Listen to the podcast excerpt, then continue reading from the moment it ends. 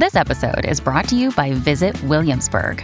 In Williamsburg, Virginia, there's never too much of a good thing. Whether you're a foodie, a golfer, a history buff, a shopaholic, an outdoor enthusiast, or a thrill seeker, you'll find what you came for here and more. So ask yourself, what is it you want? Discover Williamsburg and plan your trip at visitwilliamsburg.com. Pourquoi les victimes d'inceste sont-elles si peu protégées? Merci d'avoir posé la question.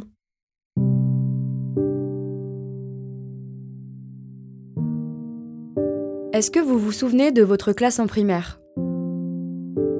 Est-ce que vous arrivez à remettre un visage ou un nom sur les personnes avec qui vous avez vécu votre scolarité? Parmi les 30 camarades qui partageaient votre classe, 3 étaient victimes d'inceste. Un enfant sur 10 en moyenne d'après l'Ipsos. On a souvent le sentiment que l'inceste est un cas isolé, quelque chose qui n'arrive qu'aux autres. Pourtant, en France, c'est un phénomène d'ampleur. Est-ce que la parole se libère? Même si on en parle de plus en plus, aujourd'hui, l'inceste reste un tabou. Le mouvement MeToo a permis à de nombreuses victimes de libérer leur parole, de montrer qu'elles n'étaient pas seules.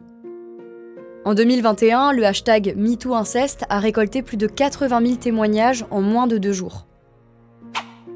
La CIVIS, la commission indépendante sur l'inceste et les violences sexuelles faites aux enfants, a recueilli près de 27 000 témoignages en trois ans d'existence. Évidemment, c'est un grand pas, mais lorsqu'on sait que 6,7 millions de Français auraient été victimes d'inceste, on est bien loin du compte. À noter que 96% des agresseurs sont des hommes.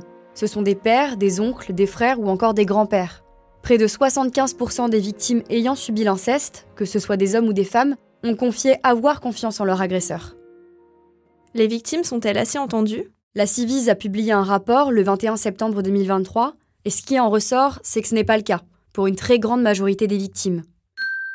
La réponse de la première personne à qui l'enfant se confie, qu'on appelle le confident, est primordiale. Pourtant, seulement 8% des victimes qui se sont confiées ont été écoutées et protégées. On peut notamment lire dans le rapport que dans près de 50% des témoignages, le confident ne sécurise pas l'enfant. Il lui demande de ne pas en parler et même rejette la faute sur lui.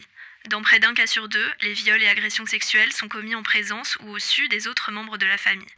Sensibiliser pour mieux protéger. Pour le président de la Civise, c'est un problème d'ordre public, de santé publique. La violence ne s'arrête pas avec l'inceste. Protéger les victimes, les écouter, les croire, peut avoir une influence sur le long terme.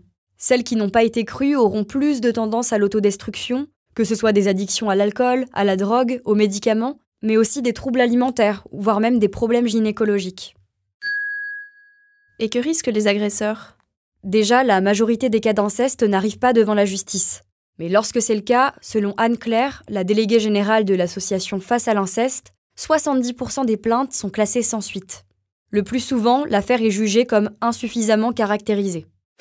Il faut savoir qu'en plus, le délai de prescription est de 20 ans. Autrement dit, les victimes ont jusqu'à 38 ans pour porter plainte.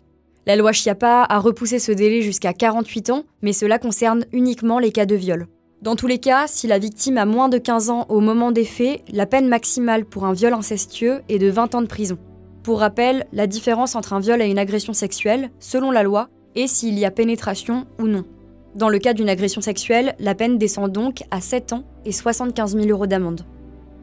Même si le système peut décourager les victimes, il est important d'en parler. Si vous êtes ou que vous connaissez quelqu'un victime d'inceste, vous n'êtes pas seul. Il y a des associations à contacter. On pense à l'Association internationale des victimes de l'inceste, SOS Inceste ou encore le 119. Voilà pourquoi les victimes d'inceste sont si peu protégées. Maintenant vous savez, un épisode écrit et réalisé par Joanne Bourdin. Ce podcast est disponible sur toutes les plateformes audio, et si cet épisode vous a plu, vous pouvez également laisser des commentaires ou des étoiles sur vos applis de podcast préférés.